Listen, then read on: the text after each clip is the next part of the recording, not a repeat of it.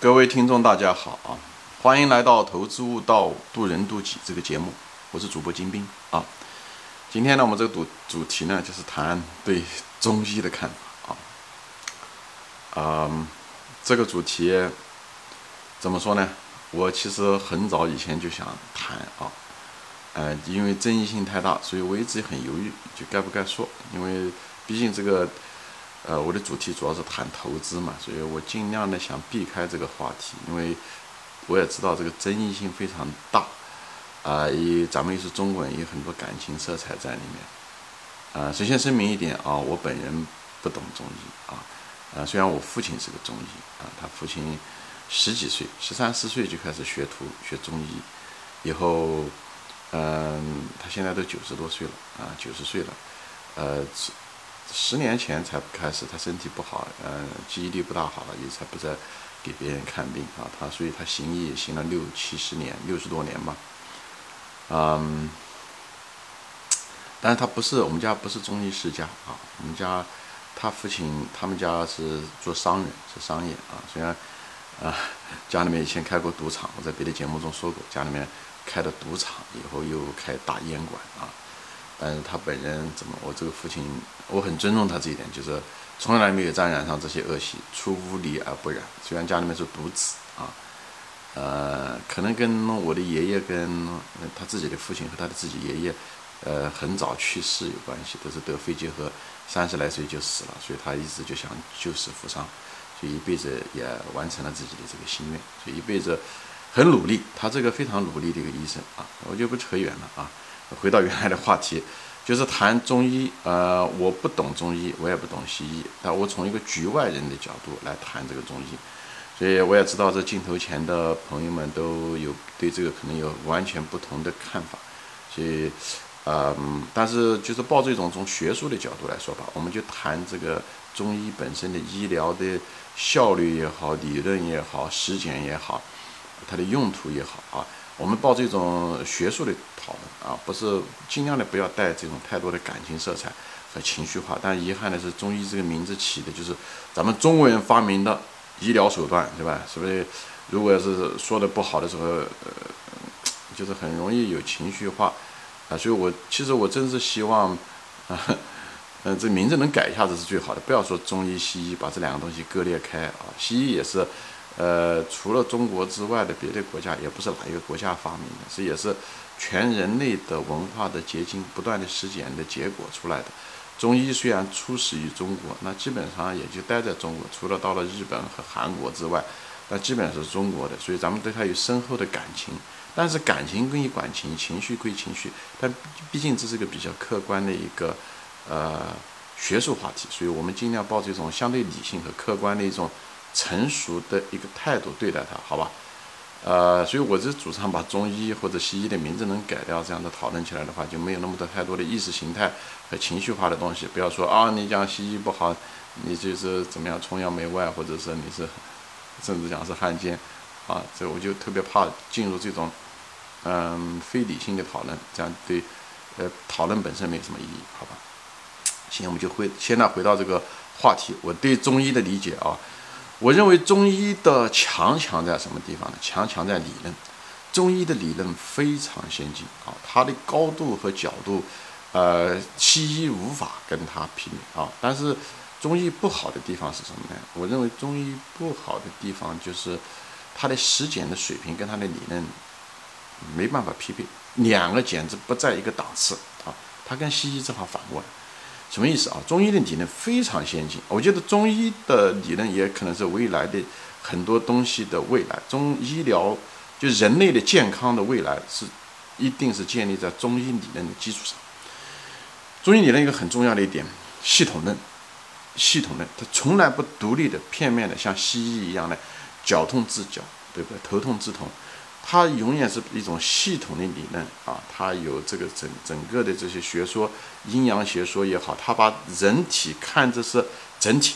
好，我这地方就不展开说了啊，整体这是非常先进的一套理论。现在这个系统化的理论，包括地球都是一个系统，人体是个系统，啊，人类社会也是系统。用这种系统观的角度来看一个东西的时候，它的角度高度就不一样，以后又不会掉入那种片面的，呃那种静止的那种观点来看一个东西。所以我觉得他的方法，我从局外人的角度来讲，我觉得他比西医呃厉害了不知道多少。因为西医比较片面，啊头痛止痛，脚痛治脚，就这么不行，哎就是这样的，哪地方不行就去掉哪个地方或者是治哪个地方。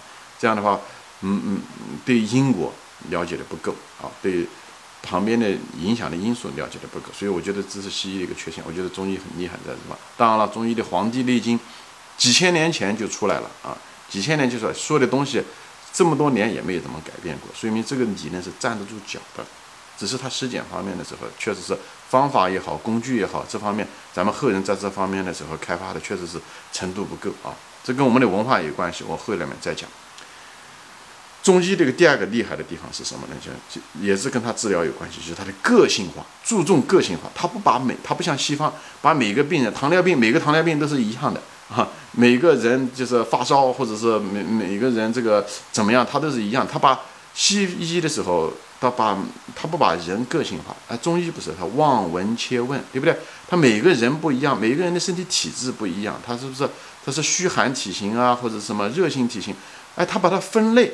他至少把它分了一些类，以后他又通过望闻切问，对每一个病人，哎，根据他的生理天，因为每个人都不一样的，虽然我们有很多的共同的 DNA 的基因，但是我们的身体特质是不一样的，年龄不一样，性别不一样，水土也不一样，等等这个东西，对不对？都是不一样，所以中医在这方面是很个性化的，呃，方法。这个东西已经被证现代科学证明了，这是应该这么做的，对不对？最近这五十年的 DNA 的发明就知道，我们人实际上是不一样的。就包括西方现在也走向这条路，对吧？西方现在有什么治疗癌症的时候，他也不再也不怕说哦，胃癌就是一种胃癌，对不对？每个人的胃癌其实不一样，下面分很多系列。为什么？因为我们的基因不一样，我们的基因的这个 sequence 不一样，就是这个序列不一样。所以我们的基因的里面的片段组成不一样，所以有些基因就容易得这一类的癌症。所以现在他们就用那种就是叫做靶药，这个就是 target 的药，就是某一类的基因就适合这种药来做。所以西方也现在开始走向这条路，哎，这也就是中西医相对来讲最后，呃，能够合在一起的原因也在这个地方。但是中医我们这个个性化的把人每一个病人对症下药，以后个性化诊断这个方法论是非常先进的啊。这多少年前就有，所以系统论、个性论这理论都是非常好的。还有一个是什么呢？就是我们就记得就是用一种自然的方法，我们用的药从来不是自己合成出来的，对不对？我们用的是外界天然生产出来的。因为养生，对不对？道法自然，人生于天地之间，一定有天地之间一定就从哲学的角度来讲，我觉得天地之间一定有药能解人的。出现的问题，因为人生在自然中，自然中一定能解决人的问题，所以这个东西，我觉得道法自然，所以用的是天然的一些植物药物来，哎，这种很自然的方法来解决我们生于自然界的人的东西，我觉得总体的思路我是很认同的。还有就是中医很在乎的有些别的东西，比方说养生，对不对？就是说，嗯，不是讲人生了病了才开始治。所以现在人对医学的看法，我专门有一集说到了，就是医生的作用，未来的医生的作用。我觉得真正的一个好的医生的一个作用是什么？就是防患于未然，就是医中医中叫未病、将病和已病。就胃病，他还没有生病，哎，你就跟你就给他非常好的，根据他的生活的特点，跟他的身体的特定的体质，跟他的年龄阶段，给他一个好的一种。跟他相匹配的一种生活习惯、饮食习惯，还有一些养生活动习惯，这样子的话，不让他得病，就是胃病，就是就让他不产生，不要掉入那种生病。就已病的时候，就得人得了病的时候，就像一个花瓶已经打碎了，你再想把它补起来，那是很难，难度是很大的。这有些东西是真的是不可逆的。西医就在一直在干的是这个事情，就是补花瓶。那么中医呢，实际上是什么呢？就是不让花瓶打碎，防止花瓶落，就不让花瓶站在一个很高的一个位置，就不让它处在一个非常不合理、不健康的一个状态。我觉得这是中医的强势在这个地方啊。所以呢，中医把养生，养生的意思就是还没有病，先养自己的身体。当然了，养生有很多东西，我后面再会说。就是所以呢，他养生的理念、自然的方案。自然的植物，以后针灸哎，那种不是那种切入式的、解剖式的，对不对？割掉一个什么东西，哎，这用这种来调节基底的这种方式，我觉得这种这种方法是最符合自然的。就是从一个外行人的角度来说，那中医呢一些别的理论就是比较讲究平衡啊、阴阳协调啊，对不对？讲究中庸啊，这东西，我我从哲学的角度来讲，我觉得这些东西都是。呃，感觉上面都是很不错的。就是我我个人认为，系统论、个性化，用自然的方法解决人的自然生于自天地之间，人法自然。我觉得这些东西都是从从哲学的高度来讲，我觉得都是可能是很适合的。因为我毕竟是个医学上的外行，我只能从一个局外人嘛，不是当局者啊，只是庐山，我真的只能在外面来看这个庐山的面貌啊。那么。还有就是他的一些哲学，中庸平衡这些东西，我觉得都都非常好。《黄帝内经》讲的都是东西，而且它是呃提高的一种哲学的角度。我觉得这个东西它就理论起点很高，但遗憾的是什么呢？遗憾的是中医啊，这个实践的方法不行，并不是之前的方法本身不行，所以我们这几这几千年来，其实我们的中医的实践的方法都没有怎么提高。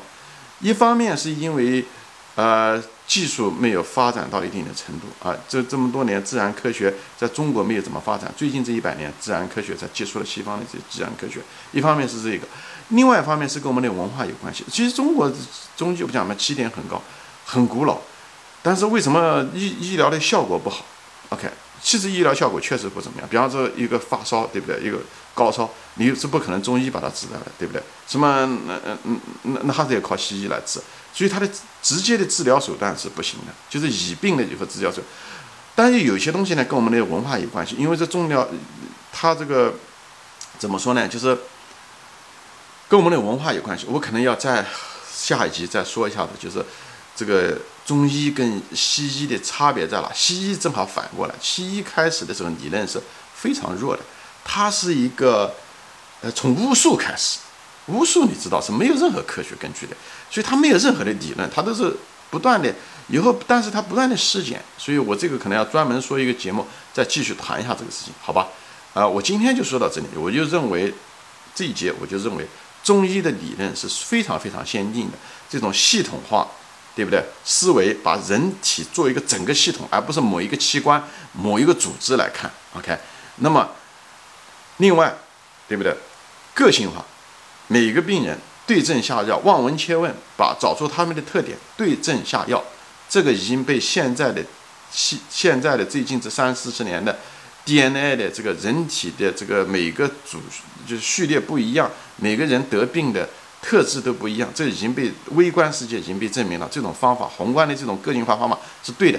第三，自然法则，OK，就是用养生自然的植物。对吧？中药都是自然产生的这些药，或者是通过食补、养生这些东西来把身体、把土壤培养好。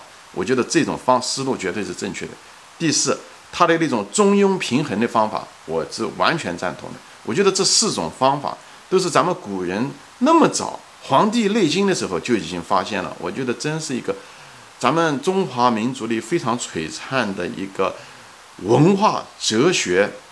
反映在医学上的一个最璀璨的一个表现，好，好话都说完了啊，我后面可能讲的不好的地方，大家都要得耐心听，所以有些东西要看两面，所以我后面我会谈到西医的缺点在哪个地方，西医为什么能走到今天，中医为什么方法论相对西医落后？好吧，行，今天就说到这里啊，谢谢大家收听，我们下次再见。